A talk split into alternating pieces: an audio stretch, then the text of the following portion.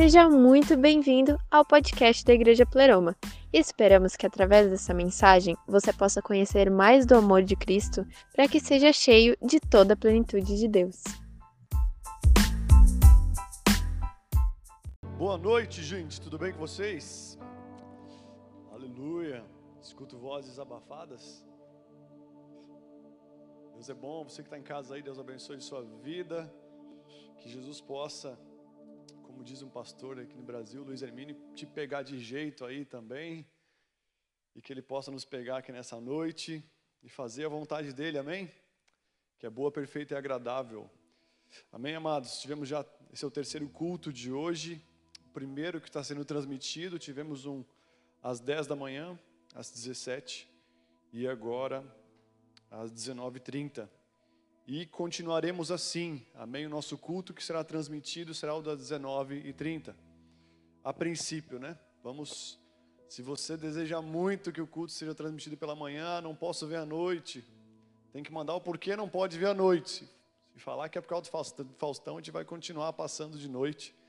E não vamos ter culto em nenhum momento mais online, somente à noite. E tem que ser uma boa, uma boa justificativa, né, gente? Olha a verdade. Tem que ser uma boa justificativa, né? Mas a galera tem tra trabalhado bastante aí nesse coronavírus, como vocês podem ver, nós estamos com um novo palco, né, uma nova pintura, enfim, a galera trabalhou bastante, botou essas calhas que vocês estão vendo aqui, a galera trabalhou a, a fio aí umas duas semanas, praticamente madrugada dentro, trabalhando ainda nos seus, no seu, alguns dos seus trabalhos fizeram várias coisas e ainda não terminamos, né? E graças a Deus, esse é o corpo de Cristo, né? A galera parou, parou um pouco de trabalhar nos seus trabalhos, tiveram uma, uma baixa, mas já desejaram fazer algo que né, já estava no coração deles de dar um novo visual que cooperasse até para as transmissões. E Deus é bom demais. Amém, gente? Queria que você abrisse sua Bíblia num texto clássico Ezequiel, no capítulo 37. Se você não tem sua Bíblia, escute muito bem. Amém, amados? Amém, amados? Aleluia. Deus é bom demais. Amém. Vamos lá. Ezequiel capítulo 37, versículo 1 fala o seguinte: Veio sobre mim a mão do Senhor, e Ele me levou pelo Espírito do Senhor, e me deixou no meio de um vale que estava cheio de ossos, e me fez andar ao redor deles. Eram muito numerosos na superfície do vale que estavam, e estavam sequíssimos. Então, então me perguntou: Filho do homem, acaso poderão reviver esses ossos? Respondi: Senhor, Deus, tu o sabes. Disse-me ele: Profetiza a esses ossos. Dize-lhes e dize-lhes: Ossos secos, ouvi a palavra do Senhor. Assim diz o Senhor Deus a estes ossos: Eis que farei entrar o espírito em vós e vivereis. Porei tendões sobre vós, farei crescer carne sobre vós, sobre vós estenderei pele e porei em vós o Espírito, e vivereis. Sabeis que eu sou o Senhor. Então profetizei segundo me for ordenado. Enquanto eu profetizava, houve um ruído, um barulho de ossos que batiam contra ossos e se juntavam. Cada osso em seu osso, ao seu osso. Olhei e eis que havia tendões sobre eles, e cresceram as carnes e se estendeu a pele sobre eles mas não havia neles o Espírito. Então ele me disse: profetiza ao Espírito, profetiza ao Filho e diz-lhe: Assim diz o Senhor Deus: Vem dos quatro ventos, ó Espírito, e assopra sobre os mortos para que vivam. Profetizei como ele me ordenara, e o Espírito entrou neles e viveram, e puseram e se puseram em pé um exército sobremodo numeroso. Então me disse: Filho do homem, estes ossos são toda a casa de Israel. Eis que eis que dizem os nossos ossos secaram e pereceu a nossa esperança. Estamos de todo exterminados. Então, portanto, profetiza e dize-lhes: Assim diz o Senhor Deus: Eis que abrirei a vossa sepultura e vos trarei e vos farei sair dela, ó povo meu, e vos trarei a terra de Israel. Sabereis que eu sou o Senhor quando eu abrir a vossa sepultura e vos fizer sair dela, ó povo meu. Porém, vós, o meu espírito, e vivereis, e vos estabelecerei na vossa própria terra. Então sabereis que eu, o Senhor, disse isto, e o fiz, diz o Senhor. Amém, Pai? Nós te louvamos nessa noite, derrama espírito de sabedoria e de revelação sobre nós. Que o Teu Espírito Santo, como nós cantamos, ele venha e venha trazer um, um avivamento interior, Senhor, que venha fluir de dentro para fora. Nós cremos que onde onde Teu Espírito está, ali é liberdade, ali tem vida. E nós queremos nessa noite sermos re, receber a, a, a vida do Senhor, sermos vivificados, sermos reanimados, sermos revigorados receber um reviver da Sua presença sobre nós. Queremos que nós não estamos em dias de morte, mas em dias de reviver. Senhor, por isso, em nome de Jesus, manifesta a Sua presença nesse lugar. Que não sejam apenas umas palavras lançadas ao vento, mas que sejam palavras que traçam, venham trazer mudança e venham trazer vida em nós e venham nos aproximar da verdadeira vida que é o Senhor e nos fazer ser um contigo em o nome de Jesus. Amém, amados? É, eu não tenho um nome específico para essa mensagem, mas eu coloquei aqui um, um título, talvez, pode ser ter vários, mas Deus falou muito comigo sobre a palavra reviver. Eu creio que, se nós lermos aqui, não tem como ter uma vida sem o Espírito de Deus. Então se chama reviver do Espírito. E essa semana eu estava vindo para a igreja, na verdade eu vim treinar aqui no, no complexo aqui atrás, tem um cara que dá luta de kickbox ali. Eu vim com meus filhos, eles estão me acompanhando nas lutas, né? Eles ficam correndo em volta do tatame. Esses dias eu fui dar um chute, treinar o chute, quase acertei o André. Imagina só, gente. Um ano e oito meses, um dez meses. A hora que eu fui chutar, eu só vi aquele cotoquinho passando assim, ó. Gente, quase que foi. Esses dias eu quase, quase, gente, eu quase matei meu próprio filho esses dias, você acredita? Tem um, meu irmão levou uns equipamentos para casa dos meus pais e eles estavam lá. Nossa, vou ter que contar essa história para vocês, né? E aí, eu estava lá nos meus pais e nós estávamos numa janta. E é um negócio de fazer abdominal. Quem já viu um negócio de fazer abdominal que é uma, é uma, uma, uma, uma, uma rodinha, tem duas alcinhas assim, aí você tem que fazer assim ó. E voltar. Só que o voltar, gente, você pede arrego. Você chama a, a, ajuda da glória de Deus, você pede tudo, porque você tem que ir, você estica, aí com a força do abdominal você tem que voltar. Né? Você vira quase um birimbau aqui assim, porque tipo, e voltar. Daí beleza, eu tava brincando com aquilo, meus irmãos duvidaram que eu fazia, eu fiz e consegui. Fiquei meio descadeirado uns dois dias, mas foi. E aí eu tava, fiquei com aquele negócio na mão, e meus filhos brincando, correndo ali na casa do vovô, da vovó toda a família ali. E eu comecei a fazer isso aqui, ó, aquilo. E aí uma hora eu fiz isso aqui, ó. E a a bolinha, não sei se é a bolinha, não, o, o, a alcinha voou quando eu fiz. E, gente, negócio pesado, voou. Eu pensei que era grudado, não tinha, não tinha como sair fora. Era uma peça única só. Eu fiz isso aqui, voou. Gente, passou aqui, ó, no meu filho. Passou aqui, ó. Psst, e aí pegou bem certeiro no pé do meu pai que estava machucado. Falei, glória a Deus, né? Pelo menos, né? Eu brinquei com ele, olha, quando Deus deixa alguém manco na Bíblia, que ele quer fazer uma nova aliança. Ele fez isso com Jacó, né? Então, quem sabe Deus quer fazer isso contigo. E aí, e aí eu estava ali com meus filhos, a gente saiu aqui da aula, e tinha uma pomba. E ela estava com uma asinha machucada, eu percebi, né? E o meu filho mais velho, Pedro, quando viu ela, ele vê pomba, ele já sai correndo atrás e ele quer correr para ver ela voar. E tadinha, ela corria, mas ela só tentava, só levantava de um lado, né? O outro ficava e eu falei, Pedro, para, para que ela está machucadinha. Deixa ela ali. Né? Eu fiquei com a vontade de ajudar, mas daí eu não tinha como fazer, eu estava com pressa e, e como eu falei, eu postei até isso essa semana no Insta. E eu não fiquei com tanto apreço, né? Pô, uma pombinha, né? Ah, vamos para casa, deixa ela ali. Ah, os irmãozinhos dela, alguém vai fazer alguma coisa, vai dar tudo certo. E aí fomos embora no outro dia de manhã, chegando aqui na igreja, fui entrar, um pouquinho antes de chegar naquela rampa que você entra ali, tava a mesma pombinha morta no chão. E aí quando eu vi aquela pomba morta, ela estava morta de um jeito assim, tão tipo, cortou meu coração na hora, sabe? Eu fiquei totalmente estourado por dentro, porque na hora eu lembrei do dia anterior. Quando eu vi ela, eu falei: Não acredito, cara, ela morreu, velho. Eu não, te, não dei valor para a pombinha, ela morreu, cara.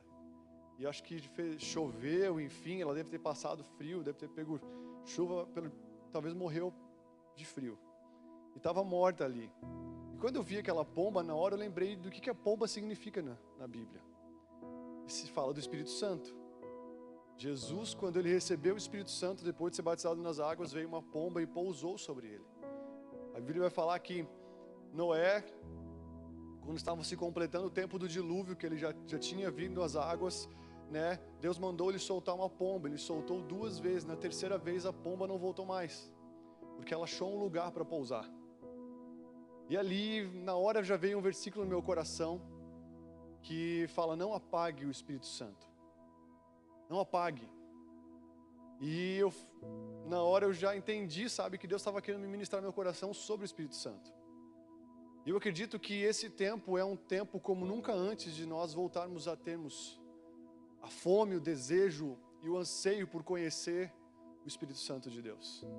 Porque Ele nos guia toda a verdade, hoje, hoje Ele é nosso professor. Só existe igreja por causa do Espírito Santo. Deus jamais ia permitir que homens fizessem algo para Ele sem a presença dEle. Jesus não começou nada sem o Espírito Santo. O Pai, quando, quando, quando Ele foi fazer o homem, Ele fez com a sua mão, mas ao mesmo tempo Ele foi e Ele soprou o fôlego. O vento fala do Espírito, a pomba fala do Espírito. E esse, esse, essa passagem já estava alguns dias no meu coração também, e até estava no coração de um outro pessoa da igreja que é o Gão, e ele até ministrou sobre a mesma passagem de manhã. Eu pedi para ele ministrar sobre a mesma passagem, aquilo que Deus colocou no coração dele, que eu ia falar da mesma passagem à noite. E, e aí eu comecei a, a ler esse texto alguns dias antes de passar pelo episódio da pomba.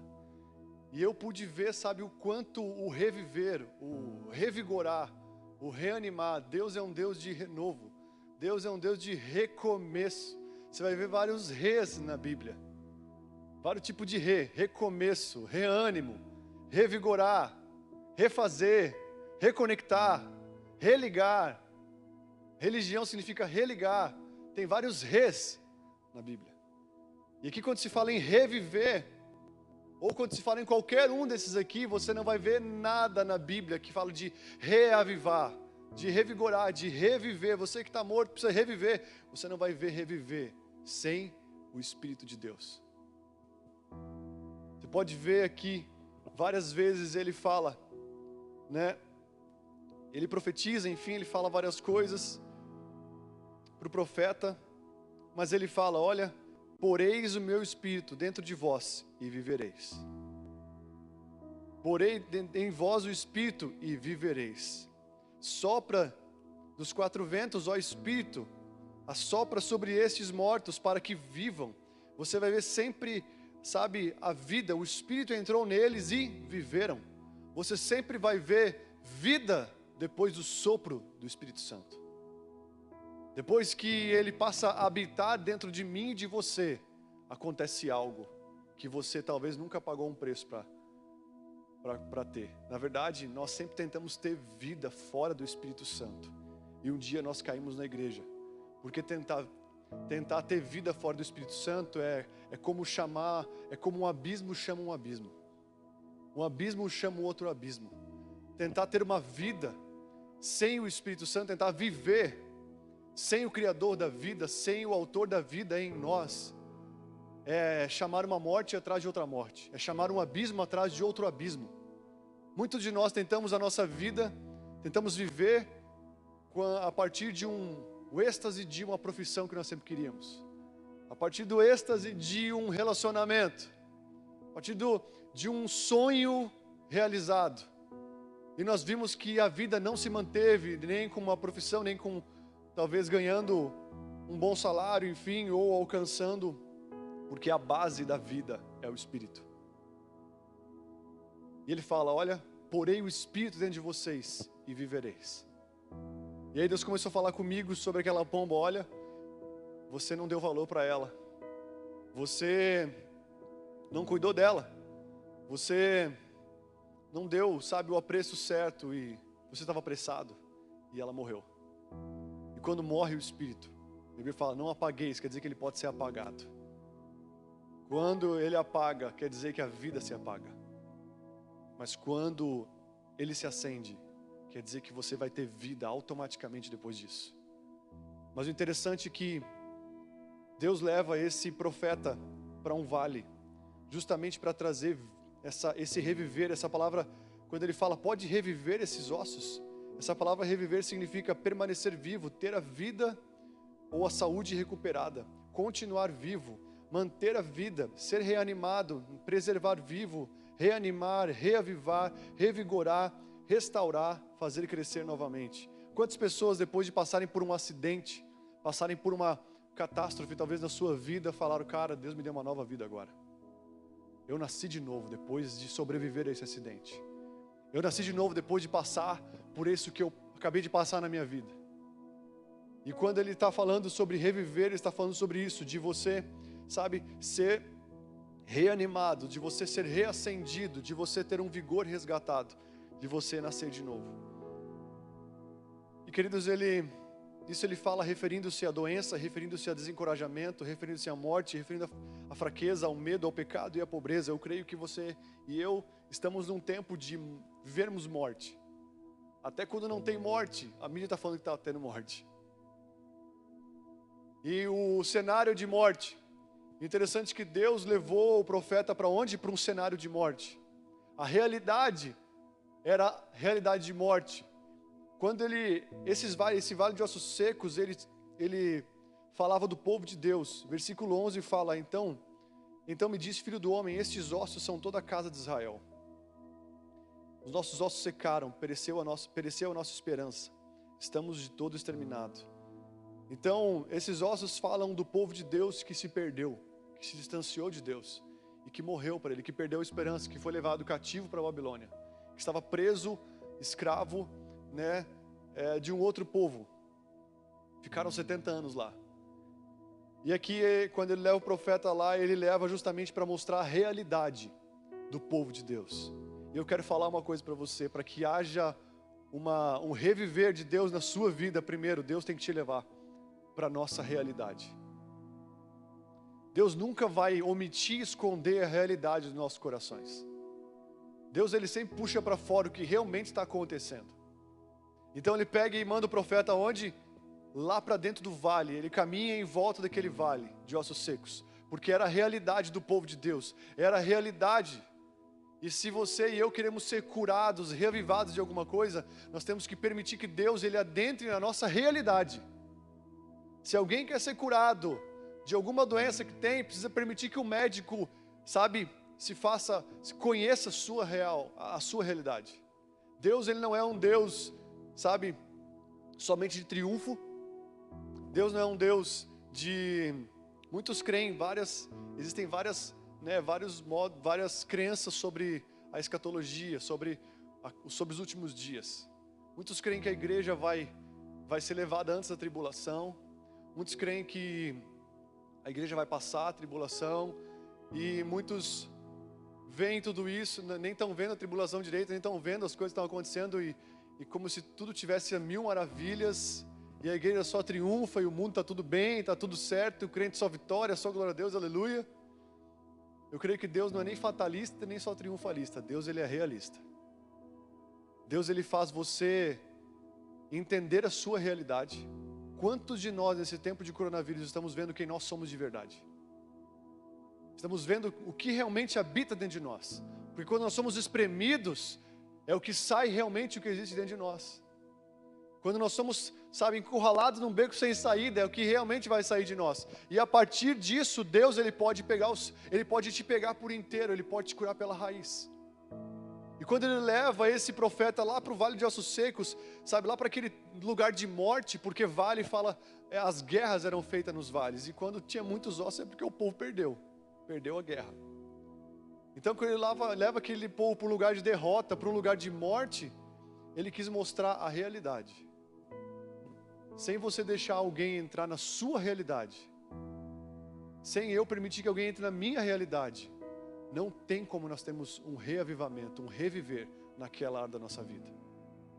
Sem você eu deixarmos alguém entrar na nossa derrota, não tem como nós vivermos uma vitória.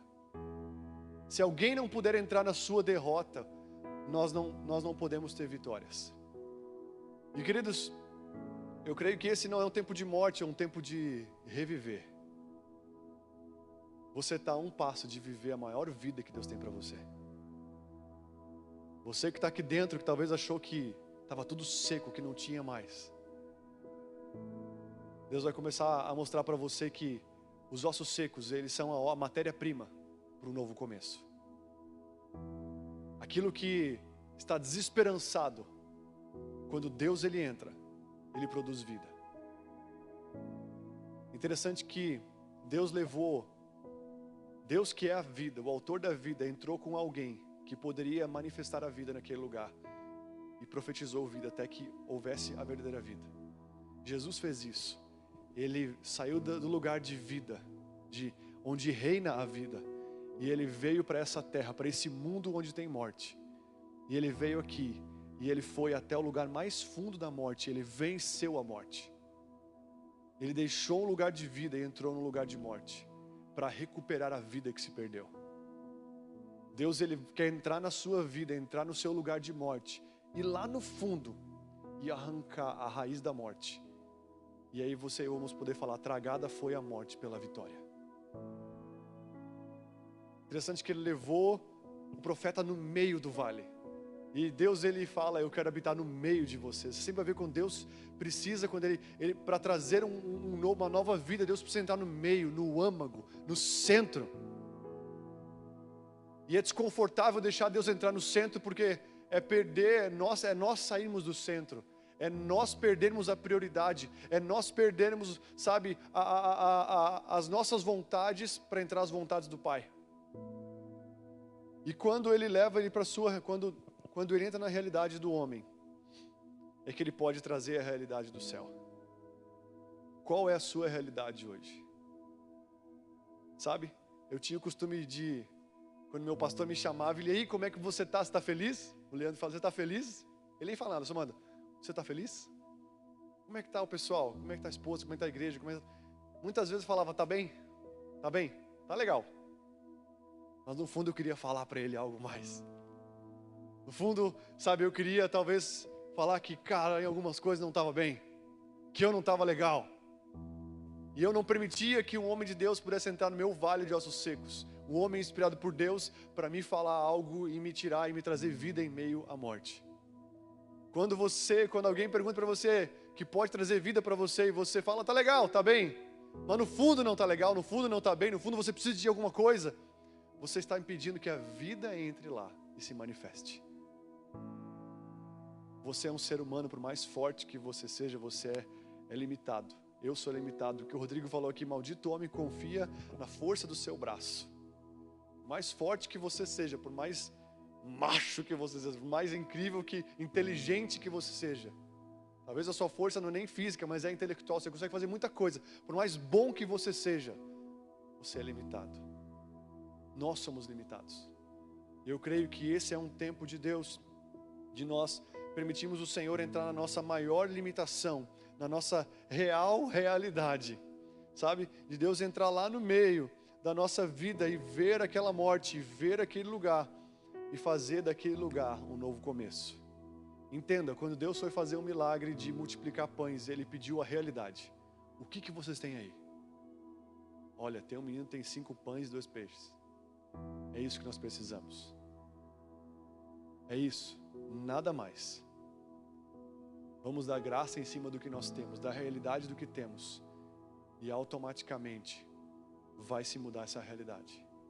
Gratidão em cima da realidade que você vive hoje, por mais que ela seja, sabe, não a realidade que você sonha e deseja viver, ela vai mudar. Está comigo aí? As suas palavras, elas contêm o poder de trazer morte, trazer vida. A murmuração, como nós falamos aqui há um tempo, é uma intercessão demoníaca. Quando você e murmuramos, nós estamos intercedendo para o diabo, damos legalidade para ele.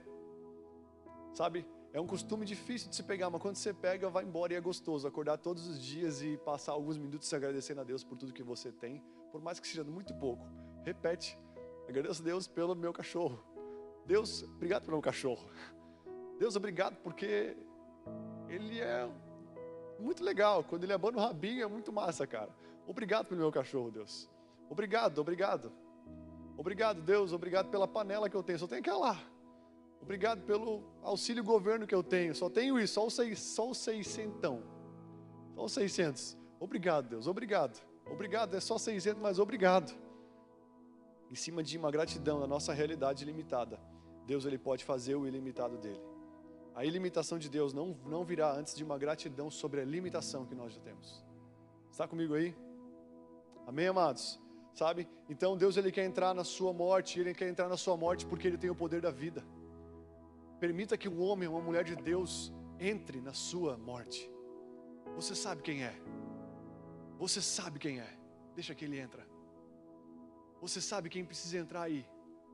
E muitas vezes ele nem precisa falar nada, só você precisa colocar a morte para fora. Só você e eu precisamos colocar a morte em evidência muitas vezes para que, sabe, a vida se manifeste. Ô marmanjão que está aí, ô lindão, fala para quem está aí perto de você, sabe? Fala para a pessoa que pode te ajudar, fala, cara, eu sou limitado, preciso de ajuda. Tem muita gente top, mas que o orgulho impede ela de, de avançar mais. Está na igreja, queridos, muitas vezes ser uma pessoa extrovertida pode esconder algo, pode ser uma, um modo de defesa do que, sabe, de tentar impedir que alguém entre na realidade. Tem pessoas incríveis, inteligentes, mas que muitas vezes a há muita alegria, muita diversão do momento, muita brincadeira. Esconde, na verdade, é um escudo que impede as pessoas de entrarem onde elas precisam entrar. Onde Deus precisa entrar, onde Ele tem que entrar. Eu queria falar para você que tem pessoas que podem fazer grandes cursos, podem ser grandes, ter grandes formações, mas podem ainda ter morte dentro delas para a vida inteira. Porque o que traz a vida é deixar Deus entrar na sua morte. E para Deus não tem nenhum problema entrar na morte, porque Ele produz vida aonde Ele quiser. Está comigo aí? Então, primeiro passo para você e eu revivermos: permita que alguém entre e caminhe, entre na morte. Amém? Talvez é uma coisa tão pequitita, mas se está te incomodando, vai te atrapalhar lá na frente. Talvez se está te incomodando, vai te atrapalhar lá na frente. Quantas vezes antes de subir e pregar, sabe, o Espírito Santo vinha algo no meu coração que eu fiz na semana que eu fiz naquele, naqueles dias, sabe? E aquilo me trazia um peso incômodo. E eu falava, cara, não posso pregar sem pedir perdão para Deus. Já teve dia que minha mãe estava aqui, sabe? Eu cheguei, mãe, preciso te confessar uma coisa só para você, só para colocar para fora. Teve dias que eu já falei para minha esposa antes de vir pregar, Priscila, só preciso falar isso para ti, porque eu não posso ir ministrar sem ter aquela, tendo aquela morte dentro de mim. Eu tenho que falar, porque eu vou falar do autor da vida, como que eu vou ter morte. Eu sei que eu peco todo dia, eu sei que eu erro todo dia, mas quando Deus fala para você uma coisa, quando você se sente incomodado e você já é filho de Deus, talvez esse incômodo nem vem de você, vem do Espírito Santo em você. Deixa alguém caminhar no seu vale. Está comigo aí? Deus não, Deus não vai tirar você, Deus não vai te impedir de passar na sua realidade. A realidade de Davi era: Ah, o Senhor é meu pastor e nada me faltará. Andarei pelas águas tranquilas, nos passos verdejantes, mas ainda que eu passe pelo vale da sombra da morte. Ou seja, por que ele passou? Será que ele falhou para passar lá? Talvez pode ser porque ele, ele fez alguns erros da vida. Ou talvez Deus quis que ele passasse lá para levar ele à mesa do Senhor, na presença de seus adversários. Mas o que, que fez Davi passar pelaquela morte? Mas a Bíblia fala que ele passou e não diz o porquê. Nós podemos ter vários porquês, mas a questão é quando Deus não mostra porquê, sabe? Nós temos que entender. Deus vai te vai permitir você entrar em algumas realidades de morte. Para o quê? Para produzir vida. Está comigo aí, amado? Amém? Ele levou aquele profeta lá no meio da morte para o quê? Para produzir vida. Se você tem muita vida em você, Deus vai te levar para a morte para dar vida para alguém. Agora, se você tem muita morte, Deus vai te lugar. Deus, Deus precisa que você saia do lugar de morte para reviver em um lugar de vida. O interessante é que esse profeta foi com Deus para um lugar de morte. Mas o filho pródigo saiu do lugar de vida e foi para o lugar de morte. E a Bíblia diz que ele voltou para a casa do pai. E quando ele voltou, o pai abraçou, beijou ele e falou: O meu filho, vamos fazer uma grande festa, porque o meu filho estava morto e ele reviveu. Muitos de nós, ao invés de ir para o vale da sombra da morte, porque dar vida para alguém, nós temos que sair do lugar de morte e voltar para a casa de Deus, para a casa do Pai, para o relacionamento. Quando fala para a casa do Pai, fala relacionamento com Ele. Entenda muito bem. Olha só, a fé, três coisas permanecem: a fé, a esperança e o amor. Amém? Está comigo? Fé, esperança e amor permanecem, mas a Bíblia diz: porém, maior deles é qual? É o amor. Quando a Bíblia fala, pedir e dar-se-vos-á, pedir fala de fé. Quando fala buscar e achareis, fala de esperança. Mas quando fala batei e abrir-se-vos-á, você entra no lugar, fala de relacionamento, fala de amor. E quando você entra no lugar de amor, de relacionamento com o Pai, você revive, porque o amor ele é maior, por quê? Porque tendo um relacionamento com Deus, até mesmo sem pedir, a fé é revigorada, a esperança é revigorada. Quantas vezes sem eu pedir nada, mas só por eu me relacionar com Deus, Ele me deu aquilo que eu queria, que eu queria. Ele me deu fé, Ele me deu esperança. Tem muitas pessoas buscando, pedindo fé, pedindo, pedindo, pedindo, pedindo, pedindo, pedindo. Só que o problema de só ter fé é pode pedir coisas mal segundo seus próprios prazeres. Mas a questão da esperança, temos que buscar, buscar, buscar, buscar. Temos que na igreja buscar. Gente já viu aquele que fala: Não, vamos buscar. Tem que buscar Jesus, tem que buscar Jesus, tem que buscar Jesus. E parece que é uma vida que nunca tem descanso, nunca tem descanso, nunca tem descanso. Tem que pedir, pedir, pedir, pedir, pedir, pedir, pedir, pedir, pedir. Enquanto Deus está querendo agora instituir um lugar mais profundo, um quarto. Um lugar onde você bate, você entra e fala: Aqui é o lugar do amor. No, no, os matemáticos estão aqui, vocês sabem. O 3 ele contém o 2 e o 1. Quando você entra no terceiro lugar, que é o maior, você automaticamente já tem a esperança e você já tem a fé. Deus quer te trazer, mostrar para mim e para você que cristianismo tem muito mais a ver com uma pessoa do que com somente uma igreja. Essa pessoa é Jesus. Essas pessoas é o Pai, o Filho e o Espírito Santo. Ele quer se relacionar com você. Está comigo aí, amado? Amém? Você entende isso? Quando você tem o amor, você tem automaticamente a esperança e você tem a fé. E eu acredito que Deus quer fazer isso com nós. E quando ele chega com aquele, naquele vale, ele, Deus perguntou para ele: Filho do homem, acaso poderão reviver esses ossos? E ele respondeu: Senhor, tu sabes. Quem um dia aqui, quando viu a resposta do profeta Ezequiel, Senhor, tu sabes, quando Deus perguntou, pode viver esses ossos, não ficou meio assim, pô, cara, Deus é um Deus de vida. Deus é um Deus de vida abundante. O diabo vem para matar, roubar e destruir. Como é que ele não sabe que Deus queria? E ele falou: ah, Tu sabes.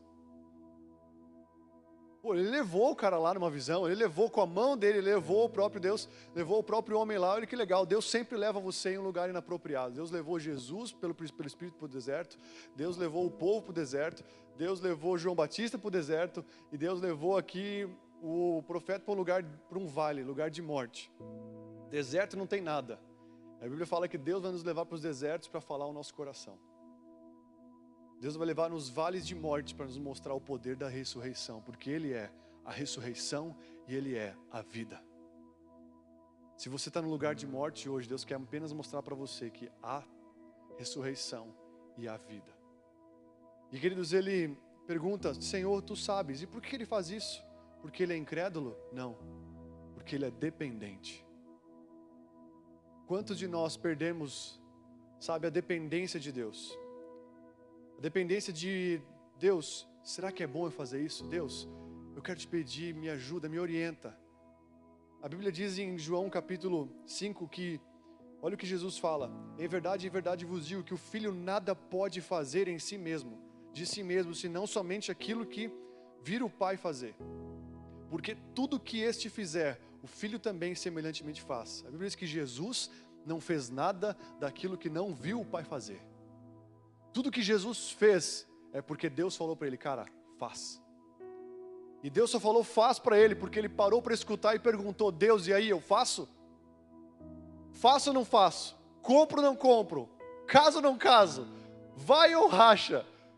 Caso eu compro bicicleta, o que, que eu faço? Me diz. Sabe quando você não sabe uma boa oportunidade para mergulhar mais fundo no Senhor e descobrir o que está no coração dele para você? Eu tenho certeza que quando o Senhor não fala algo, quando você não consegue escutar algo, Deus não tá, não é que Ele não está querendo falar. A Bíblia diz que Deus, a glória de Deus é se esconder e a nossa glória é achar, é procurar. Deus não se esconde de nós, Ele se esconde para nós. Quando Ele não quer mostrar algo muito fácil, é porque existe uma preciosidade escondida. Quando Deus não quer mostrar algo, a gente, pô, Deus mostra, fala logo, fala, eu quero fazer, eu quero fazer, eu quero fazer, eu quero fazer, sabe? Ele está justamente querendo que você não faça mais.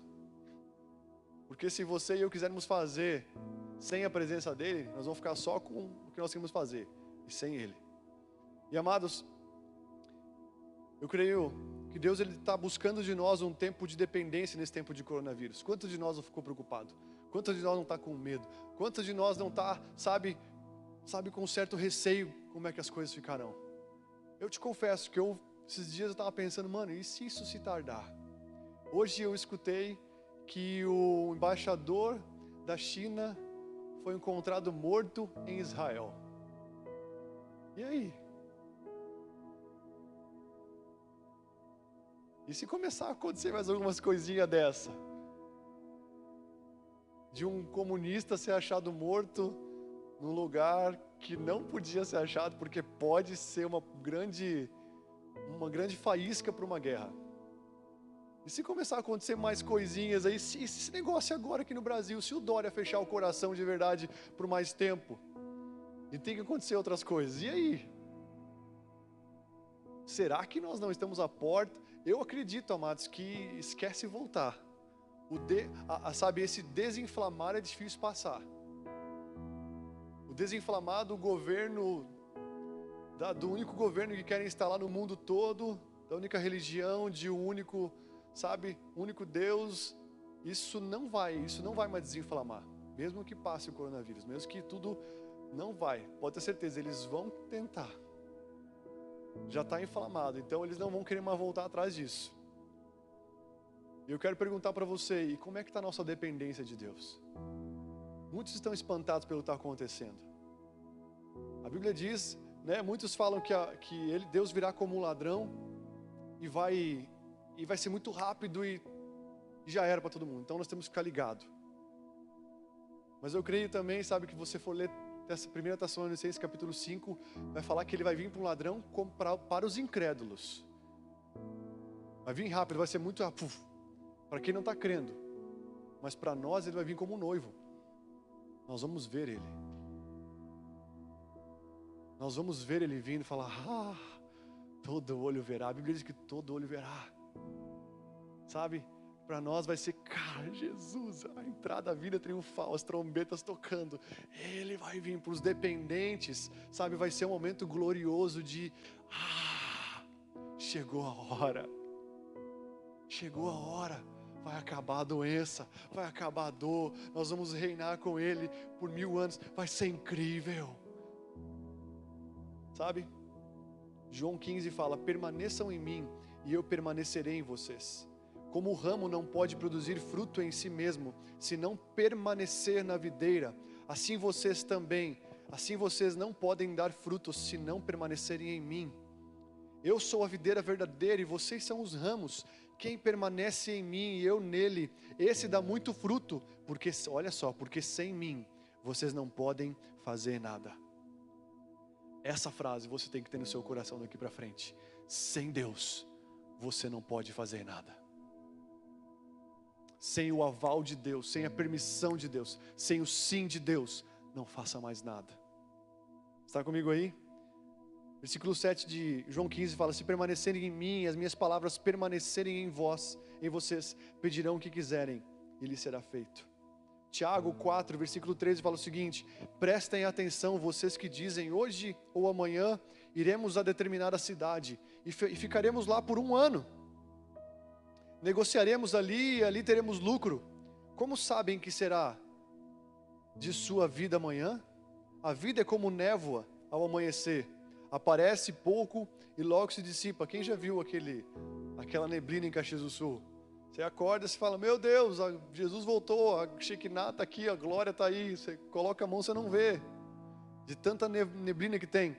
Aí chega meio-dia, levanta aquele solzão, lindo e maravilhoso, a neblina foi embora.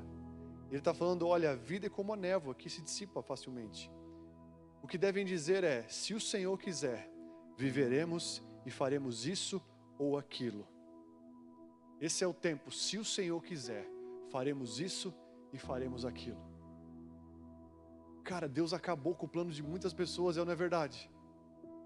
Quantas pessoas estavam projetando ah, aquele casamento enigmático, oh, ia ter, ter foguete, ia ter, sabe, ia ter glória, ia ter purpurina, ia ter, ia ter tanta coisa, sabe, os arrozes iriam ser iluminados no final do casamento, ia ser tanta coisa linda e maravilhosa. E aí agora não vai ser mais. E eu tô achando top isso, sabe por quê?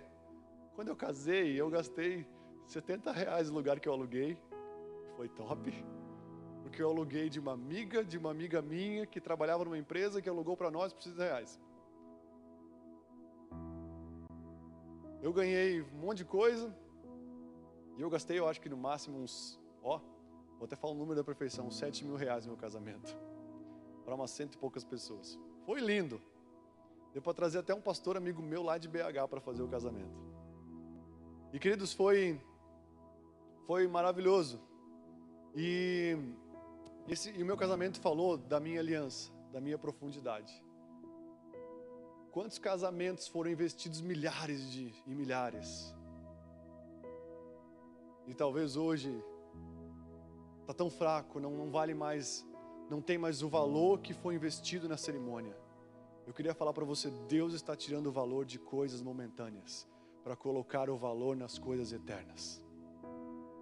Deus, com esse coronavírus, está tirando o nosso valor nas coisas passageiras, está tirando nossos olhos naquilo que vai passar, mas está colocando nossos olhos naquilo que jamais vai passar e que vai ser renovado de glória em glória, de dia a dia. Deus está tirando o apego, sabe, sobre as coisas tão passageiras está mostrando para nós, cara, não foca nisso mais. Existe algo mais precioso que os seus olhos precisam contemplar, que os seus olhos precisam olhar e ficar concentrados por um tempo. Porque a glória de Deus só vem pela contemplação, e contemplação é você ficar olhando por, uma bo por um bom tempo. E como é que você consegue ficar olhando por um bom tempo para algo? Até que você encontre a beleza daquilo se você não tiver distrações com coisas passageiras, e Deus está tirando as coisas passageiras, para que nós venhamos a olhar para Ele de uma forma fixa. Eu acredito nisso. E quando você menos sabe de tocar, você vai estar olhando, embelezado pela glória de Deus, sabe, maravilhado, como diz enamorado. E aí você, ó, oh, Catito, tá aqui, oh, casamento, oh, casa, tudo aqui. Oh, Deus fez. Oh, Deus deu. Oh, o trabalho. Oh, o dinheiro, a condição, Deus está dando. Ah, ah, que gostoso. Eu estou concentrado, eu estou dependente nele. Olha que interessante. Lá na Arca da Aliança, que fala da presença de Deus ficar um lugar mais profundo, lá tinha o maná, lá tinha as tábuas da lei e lá tinha um bordão, um galho, um ramo que não estava mais na árvore. E tudo que não estava mais na árvore perde vida, não tinha mais folha, só tinha o galho seco. O bordão de Arão, de um sacerdote. E quando ele foi colocado lá na arca da aliança, o que acontece? A Bíblia fala: permaneçam em mim, e vocês darão frutos. Aquele galho que saiu de uma árvore, entrou na arca da aliança, que fala a presença de Deus, ele brotou folhas, ele floresceu. Tudo que entra na presença de Deus floresce. Quando você depende de Deus, você floresce. Quando eu dependo de Deus, eu floresço. Depender é relacionamento. Está comigo aí, amado? Amém? Amém, amados? E ele fala: profetiza ao Espírito. Profetiza ao Espírito. Eu creio que existem duas coisas que nós precisamos saber. João 6,63 fala o seguinte: O Espírito vivifica, é o que vivifica, a carne para nada aproveita. As palavras que eu vos tenho dito são Espírito e vida. A Bíblia diz que a palavra é morta, o Espírito vivifica. A palavra de Deus, a Bíblia, ela é Espírito e ela é vida. E quando ele profetiza, para que haja vida, precisa de palavra falada e, de, e, da, e também da presença do Espírito Santo. Hebreus fala que tudo foi feito. Pela fé entendemos que o universo foi formado pela palavra de Deus, de maneira que o visível veio a existir pelas coisas que não aparecem. Sabe, a palavra de Deus, ele criou todos os animais, as plantas, tudo. E o Espírito, quando ele criou o homem, ele fez com as suas mãos, ele falou, ele soprou o Espírito no homem. Você vai ver sempre duas coisas que geram vida: a palavra e o Espírito. Amém, amados? Está comigo aí? Palavra e o Espírito. É um tempo de nós nos apegarmos à palavra de Deus. Mas não só uma palavra lida, mas uma palavra declarada. Hebreus 10, 23 fala: guardemos firme a confissão da esperança. Eu confesso que nisso eu sou fraco. E eu preciso me fortalecer. A confissão. O confessar, o declarar. Guardemos firme a confissão da esperança, sem vacilar, pois quem fez a promessa é fiel. Qual que é a confissão da esperança? Jesus. A nossa esperança é Jesus. A volta de Jesus. A presença de Jesus. Guardemos firme a confissão da esperança, a palavra de Deus, de que Ele não falha, de que Ele não erra, de que Ele é todo poderoso. Quando você se pega tão pequeno diante de um problema tão grande, você precisa, sabe, Deus é Deus do impossível. Ele é o Deus do impossível. Ele está acima de tudo e de todos. Ele é poderoso para fazer infinitamente mais daquilo que eu posso pensar ou imaginar. Ele pode todas as coisas, eu posso todas as coisas que Ele me fortalece. E nós precisamos guardar essa convicção. E não pode se tornar uma coisa boba de um evangélico, mas tem que ser algo vivo de quem acredita que somente a palavra de Deus, por ela só, por ela só, ela traz vida. Um dia um pastor me aconselhou, Cláudio, quando você não tiver o que pregar, quando você não tiver o que falar, abre o Salmo 119 e lê ele na íntegra. Quando você não tiver nada o que falar, apenas lê a palavra de Deus com vibração, como se fosse um narrador do Grenal na final da Libertadores, que não vai existir mais. leia com entusiasmo, crendo. Somente leia a Bíblia, porque ela é poderosa. Ela não volta vazia. Está comigo aí? Então, a palavra de Deus, ele começa a declarar a palavra de Deus, mas ele fala sobre o Espírito Santo. Ele fala: entre, farei entrar o Espírito em vós e vivereis. Quando você e eu vivermos uma habitação do Espírito Santo, nós vamos ser vivificados. A vida que nós queremos não vai acontecer quando passar o coronavírus. A vida que nós queremos não vai acontecer quando talvez voltar a um relacionamento, quando as coisas que nós queremos momentâneas voltarem, mas quando o Espírito de Deus for ativado dentro dos nossos corações. Você entende isso? Quando o Espírito de Deus for ativado no meu e no seu coração, você vai encontrar a vida que você tanto quer. Olha só o que ele fala, ele fala umas, umas cinco ou seis vezes. E ele fala: profetiza aos ossos secos. Fala aos ossos secos. Quantos de nós, eu não sei quando você lê isso, mas quando eu leio, eu imagino falando com osso. Osso seco, volte à vida. Vai dizer que não parece estranho. Osso, Volte a vida, osso seco. Vamos? A gente nem acha estranho isso. Mas nós não achamos estranho muitas vezes falar com o cachorro, não é verdade? Ô oh, lindinho. Tem gente que chama o cachorro de meu filho. Ô oh, meu filho é parecido comigo, um dálmata. Todo pintado. Talvez o Cris poderia falar isso. Estou brincando. Cheio de pintinhas, né? Olha só. A gente fala com gato, a gente fala com os animais que são irracionais mas a gente tem vergonha de muitas vezes falar para Deus, sabe? Deus, meu casamento está seco, minha vida está seca. Eu dou uma ordem, Espírito de Deus, entre nessa sequidão da minha vida, entre na sequidão da minha empresa, entre nesse lugar que eu acho que nunca mais vai voltar. Entre e traga vida em nome de Jesus, que teu Espírito venha sobre esse lugar. Nós não achamos loucura falar com um animal racional, mas muitas vezes nós achamos loucura, sabe, falar com uma coisa que está morta, mas que pode voltar à vida, que pode reviver. Eu queria te encorajar a isso. Ele só parou de clamar e de profetizar e de falar para os ossos voltarem à vida quando se tornou, sabe, algo. Quando os tendões, os ossos começaram a bater, os tendões começaram a crescer, carne começou a crescer, quando se tornou vivo aquele exército, ele parou de profetizar. Só pare de profetizar quando você vê aquilo que você deseja se materializar em nome de Jesus. Isso não, isso não é para todos, isso é para quem realmente acredita. Eu creio que uma das, uma das palavras que pode traduzir uma fé verdadeira é, uma, é a perseverança. Quando fala de grão de mostarda, é, é pequeno, mas não quebra, permanece, persevera, fica ali. Não fala de grandeza, mas fala daquilo que não estraga, de que não quebra. E acredito que Deus quer nos mostrar isso. Olha, não tem vida sem o Espírito. O Espírito entrou neles e viveram. Porém, o Espírito em nós vivereis. Vem dos quatro ventos o Espírito e assopra sobre, eles, sobre esses mortos para que vivam. Porém, o Espírito em vós e vivereis. Eis que farei entrar o Espírito em vós e vivereis. A vida que você quer vem de uma maluquice chamada Espírito Santo. É loucura porque se perdem, mas é poder de Deus para nós. Esse é o tempo de nós acreditarmos que o Espírito Santo é uma pessoa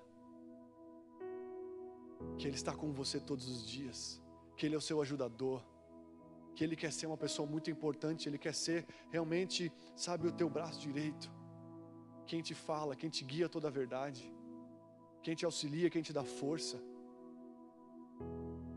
Eu vi um irmão da igreja com um relógio que tem, tem uma bússola do lado, cheia de coisa, e é muito legal. Eu fiquei olhando aquilo e, sabe, fui tocado por Deus, falar, mano, Quantas vezes nós precisamos de tantas coisas para nos dar direções, enquanto Deus está em nós e quer nos dar uma direção. Ele só precisa ser cutucado. Eu quero falar para vocês essa noite. Esse é um tempo do reavivar da igreja. Esse é um tempo do despertar da sua vida. Se você foi para um lugar de morte, é porque Deus quer mostrar para você o quanto a vida ela triunfa sobre a morte. Só que, uma, só que nunca vai triunfar com a boca fechada, nunca vai triunfar sem ação nenhuma. Se você está morto, vá para um lugar de vida. Quantos caras aí, quantos homens e mulheres estão fazendo força para ir no GC? Sabe, talvez estão com a vida cheia de complexidade, cheia de morte, mas estão indo. Eu queria falar, persevere. Caminhe com quem tem vida, caminhe com quem pode compartilhar a vida com você. Esse é um tempo de nós crermos num reavivamento. Amém, amados? Amém? Você crê nisso? Amém? Sopra, Deus, sopra o seu espírito sobre cada um, vem habitar em nós para que vivam, para que vivam. Não existe vida sem o Espírito Santo, não existe vida sem a presença do Espírito. E esses ossos que se juntaram, eu acredito que todo esse barulho que você está vendo fora hoje, do governo, sabe, de brigas políticas, esse barulho não é negativo esse barulho é que nem quando os profetas, quando o profeta começou a clamar e os ossos começaram a bater. Osso parece que não estava com osso, coisa estava meio desconexo, sabe? Mas daí quando for ver no final, formou, formou tudo perfeitinho, ordenou, ficou em ordem. Eu creio que Deus está colocando em ordem nossa nação. Vai ter barulho, vai ter esperneio. E esse é o qual o tempo das nossas vidas é um tempo de continuar profetizando e clamando sobre a nossa nação. Vocês jovens que estão aqui, orem pelos governantes. Não orem pelas coisas de vocês somente. A Bíblia fala para Timóteo, Paulo fala, em primeiro lugar, orem pelos governantes. Não estou nem aí se você crê ou não, se você acredita num governo, sabe, se você crê no, que Bolsonaro é o cara certo, não, mas você tem que orar por ele, velho. É uma ordem de Deus. Se você é cristão, você tem que orar pela vida do cara. Pedir que Deus fortaleça ele, Deus guarde ele. Deus instituiu os governos e Deus quer que a igreja se levante em um clamor pela justiça de Deus, pela glória de Deus. Chegou o teu tempo, o meu tempo de tirar os olhos do nosso umbigo, tirar os olhos dos nossos problemas, das nossas coisas e orarmos por algo mais amplo. Você vai ver quando você orar pelo objetivo do coração de Deus, você orar por aquilo que está na palavra de Deus, você vai ver aquilo que você quer acontecendo para você. Quando foi a última vez que você se ajoelhou e você, Deus, guarda aquele homem, guarda a sua família, guarda os, os, governantes, limpa, limpa, Senhor, venha com a sua glória e limpa essa corrupção, destrona os corruptos, levanta, levanta os humildes, vem com sua glória. Está tendo barulho, está tendo barulho, é porque é porque eu creio que está acontecendo algo, sabe, que de, de, de trazer uma vida aquilo que estava morto. O nosso país estava afundado e ninguém estava sabendo de nada. Estava morto, estava em decomposição. E Deus começou a agir. E esse processo de agir no Brasil, você tem que eu, você precisa trazer para a sua vida, precisa trazer para a minha vida. Tem coisas que não vai ser do dia para a noite. Tudo que vai permanecer não vai vir do dia para a noite. Vai ser uma guerra constante. Aqui é um vale é um lugar de guerra. Deus levou esse cara para um lugar de guerra, mas para fazer dele um exército. Por que, que você quer a vida? Por que, que você está aqui hoje? Por que, que você quer o revigorar? Por que, que você quer o que você quer de Deus nessa noite? Se você quer vida em algum lugar, o motivo de o, o pós, o pós, o pós trazer vida àquele vale de ossos secos foi para fazer deles aquilo que eles eram, aquilo que eles tinham que ser o exército. Um exército possui uma missão, um soldado tem uma missão, um soldado tem um líder, a sua missão é o Evangelho, o seu líder é Jesus Cristo. Eu creio que se você quer a vida, por que, que você quer a vida? Para desfrutar dela depois, para depois deixar a vida me levar, a vida leva eu? Por que, que nós queremos o que queremos? Para o quê? Deus quer que vai te dar o que você quer quando você entender que o final disso é você se tornar um soldado você, você entrar para um exército, você não ser mais a mesma pessoa, você não ter mais o mesmo líder que era o mundo, que era o governo desse século. Não estou falando de, de, de governantes políticos, estou falando, sabe, o curso do século que governava a nossa vida. Os nossos desejos, nossas vontades. Agora Jesus governa sobre as nossas vontades. Agora nós temos, sabe, uma missão. Agora nós temos irmãos. Agora nós temos uma família. Agora nós temos um novo curso de vida. Deus ele vai nos reavivar quando nós tivermos ainda, sabemos que o pós isso é sermos um soldado. Está comigo aí, amado? É sermos alguém engajado no exército do Senhor. Paulo falou para Jeremias: antes que você, antes que eu te formasse do ventre materno, eu te conheci. Antes que você saísse do ventre da sua mãe, eu te consagrei e eu te constituí profeta das nações. Você é um profeta, é o tempo de você ser reavivado no dom e no chamado que Deus te deu. É tempo de Deus fazer entrar em você. Você é muito mais daquilo que você pensava que você era. Você nasceu para ser alguém do exército do Senhor. Amém? Quando Deus criou tudo em Gênesis 2:1, depois de terminar, depois de terminar tudo que ele fez, fala o seguinte: assim pois foram acabados os céus, a terra e todo o seu exército. Quando o passarinho canta, ele está glorificando ao Senhor. Quando o cachorro late, ele está glorificando ao Senhor. Quando a formiguinha está lá construindo tudo o que está fazendo, ela está glorificando o Senhor. E você foi criado para glorificar Ele, como nós glorificamos a Deus? Amando a Deus acima de todas as coisas e ao próximo como a si mesmo. Essa é a nossa missão. Eu creio que Deus levantou um exército e Deus quer te levantar. O reavivamento de Deus não vai vir somente pelo pedir, mas vai vir também pelo entendimento do pós. Paulo falou para Timóteo para terminarmos: participa dos meus sofrimentos como bom soldado de Cristo Jesus. Nenhum soldado em serviço se envolve em negócios desta vida, porque o seu objetivo é satisfazer aquele que o arregimentou. Você está comigo aí, amado? Deus quer trazer um sopro, não qualquer, mas um sopro de vida para a sua vida. Amém? Você está aí? É um, não é um tempo de pessimismo, de negativismo, não é um tempo de más energias, é um tempo da energia do céu, da glória do céu, é um tempo de, de reviver, de revigorar. É um tempo, é o seu tempo. Que, que privilégio. Imagina só, muitos falam que a volta de Jesus não vai passar de 2030. Imagina só se isso for verdade. E você vê Jesus voltar. Você ser gerado para os últimos dias. Que oportunidade! Quanto maior for a escuridão da terra, maior será a glória da igreja. Quanto mais tribulação tiver, mais vida vai ter. Quanto mais batiam, quanto mais perseguiam, mais a igreja se robustecia, crescia. Você não sabe, mas Deus tem falado muito comigo sobre esses dias, Cláudio. Acorda porque você nasceu para os últimos dias, cara. O melhor tempo não foi o de Abraão, não foi de Isaac, não foi de Jacó, não foi de Elias, não foi de Davi, sabe? Eles viram sombras, nós podemos ser uma habitação. O que nós estamos fazendo nesses dias? O que nós, para onde nós estamos olhando? O que nós estamos prestando atenção? O que está consumindo o nosso tempo, nosso olhar? O que está consumindo a nossa cabeça? Em Cristo Paulo fala muito em Cristo. Ele fala aqui: porei o Espírito dentro de vós e vivereis. Cristo em vós, a esperança da glória. O Espírito Santo quer te pegar de jeito. A pomba não quer morrer. A pomba quer entrar em você e te mostrar o quanto é glorioso ser uma habitação de Deus. Amém? Fique de pé no seu lugar.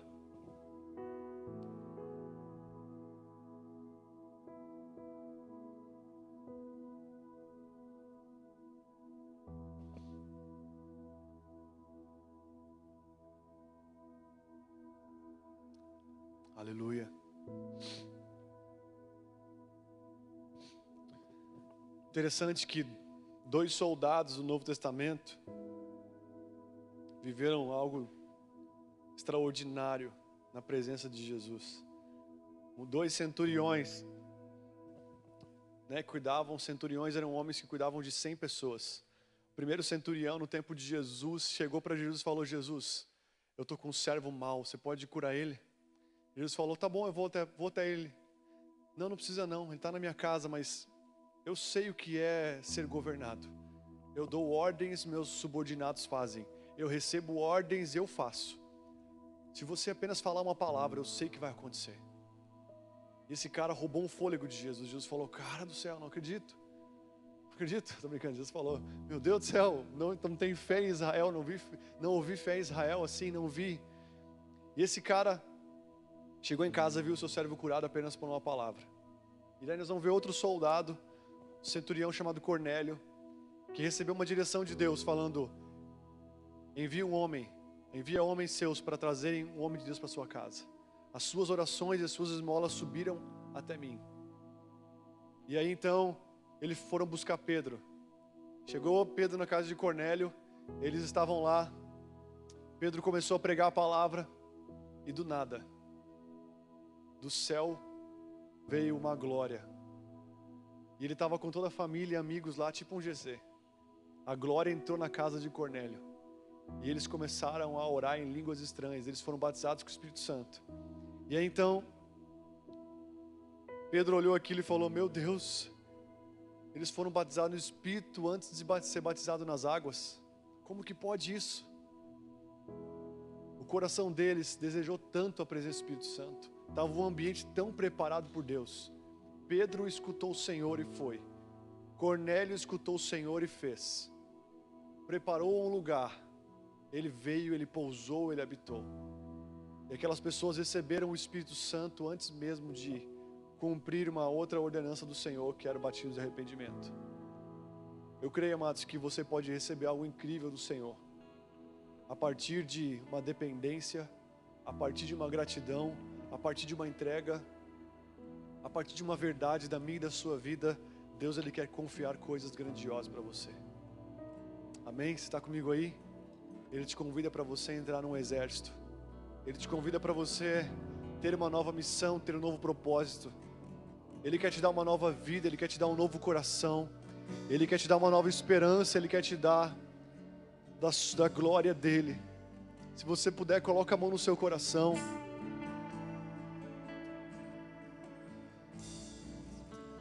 Eu queria profetizar vida em meio à morte nessa noite. Eu não sei se tem alguma morte no seu coração, alguma desesperança. Talvez você fala, tá tudo legal, Cláudio, mas se você não está tocando na vida, se você não está sendo reavivado pelo Espírito Santo, talvez você está morto, talvez você está, sabe, ali apenas cumprindo um protocolo. Eu creio que é um tempo de quebrar o protocolo. Deus parou a igreja, Deus parou a sua vida para a inconformação crescer no seu coração de uma maneira muito grande, para que você se volte a Ele como você nunca se voltou, para que você se aproxime dEle como você nunca se aproximou, para que você chame Ele como você nunca chamou. Vem nessa noite, Jesus, soprar o vento do Teu Espírito nesse lugar. Vem despertar nossos corações, venha reavivar nossos corações, nossos olhares. Em nome de Jesus, aonde estiver morte nessa noite, eu declaro a vida do Senhor. Aonde não tem esperança, eu declaro a esperança do Senhor. Renova a fome e a sede dos teus filhos. Entra na morte, Senhor, e produz vida nessa noite. Entra nas trevas e acende a luz, o fogo de Deus entra nos lugares obscuros da nossa vida e acende, Senhor, acende novamente, Deus, a glória do Senhor em o nome de Jesus. Reaviva, reaviva. Ah,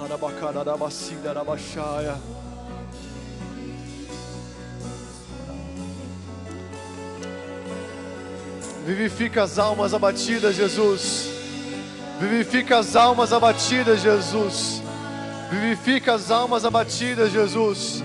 Vivifica os corações. Revigora nessa noite, Deus, a paixão. A paixão, a paixão.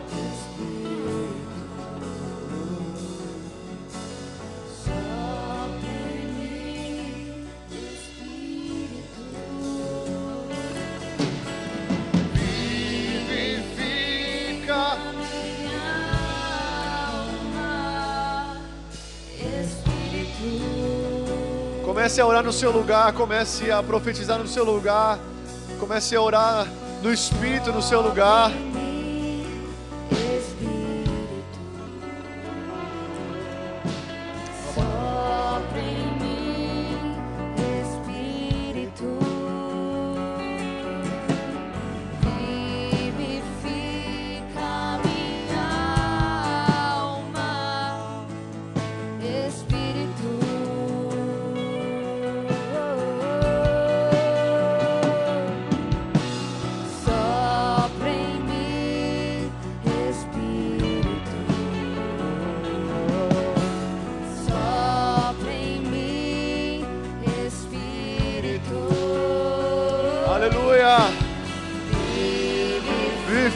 Corações nessa noite.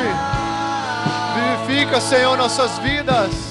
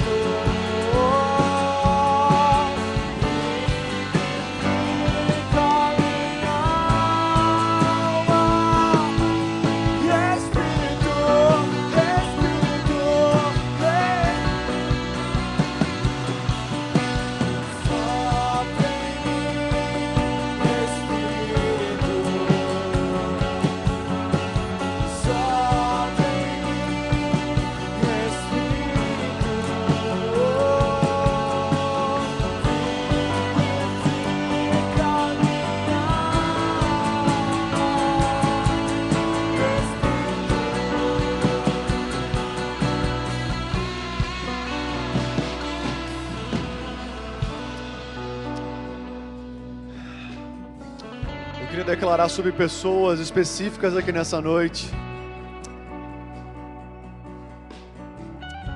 Um sacerdócio, uma busca pelo Senhor, um secreto. Tocado pela glória de Deus, tocado pela presença de Deus.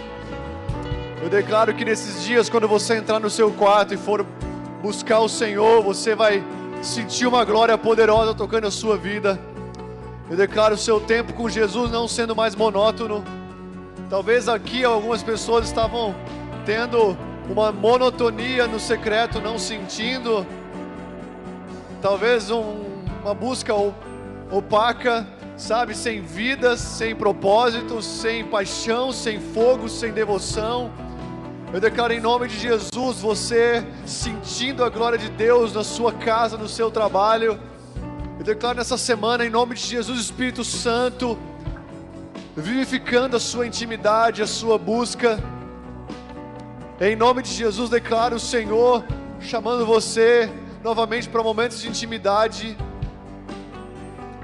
Declaro o poder de Deus entrando no seu coração nesses dias. Eu declaro em nome de Jesus uma paixão uma devoção pela presença do Senhor, pela intimidade do Senhor, pela palavra do Senhor. Eu declaro em nome de Jesus pessoas que estavam, talvez ainda acham que ter o relacionamento de volta vai preencher a sua vida completamente. Eu declaro em nome de Jesus o Espírito Santo tocando o seu coração essa semana. E você vendo que Ele é aquele que te preenche, não é uma pessoa, não é alguém. Eu declaro carência de quem tem esperado no Senhor, carência, carência sendo preenchida pelo Espírito Santo, pelo fogo de Deus. Em nome de Jesus, declaro um tempo de espera, um tempo de vida.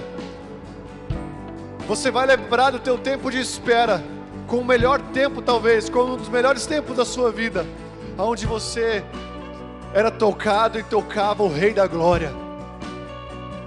Em nome de Jesus declaro a unção de Deus, despedaçando todo julgo, todo pensamento de morte, todo pensamento aonde vai dar tudo errado, todo pensamento enosado, todo pensamento de desânimo. Em nome de Jesus, eu declaro a unção de Deus quebrando todo o peso, todo o desânimo, toda a opressão. Eu declaro leveza para esses dias leveza. Em nome de Jesus, declaro o Espírito Santo fluindo em você, o dons de Deus fluindo, voltando a queimar em você. Você não é um funcionário de Deus, você é um filho de Deus. Você não é alguém, você não é alguém sem vida, você é o filho do autor da vida. Eu declaro coragem, coragem para anunciar as boas novas, coragem para, para falar da presença do Senhor. Coragem, coragem, autoridade, autoridade. Eu declaro em nome de Jesus a autoridade, autoridade sobre doenças, autoridade sobre toda obra maligna. Eu declaro o fluir de Deus vindo de uma forma constante, de uma forma permanente, de uma forma robusta em nome de Jesus na sua vida. Eu declaro olhos como chamas de fogo. Eu declaro um reino que é conquistado pela violência da persistência. Eu declaro pessoas aqui sendo como João Batista, um caniço no deserto. Em nome de Jesus. Em nome de Jesus. Em nome de Jesus, um tempo novo do Espírito Santo. Um tempo novo de relacionamento com o Espírito Santo, um tempo novo, revigorado, do toque do Espírito Santo, em o nome de Jesus na igreja, na igreja dos filhos, em você que está na sua casa, em nome de Jesus, a glória do Espírito Santo, trazendo vida em meio à morte, vida em meio à tristeza, vida acabando com a sequidão, acabando com a sequidão, em nome de Jesus, em nome de Jesus fome e sede pela presença dEle, fome e sede pelo amor dEle, fome e sede renovada pela presença de Deus, em nome de Jesus, em nome de Jesus.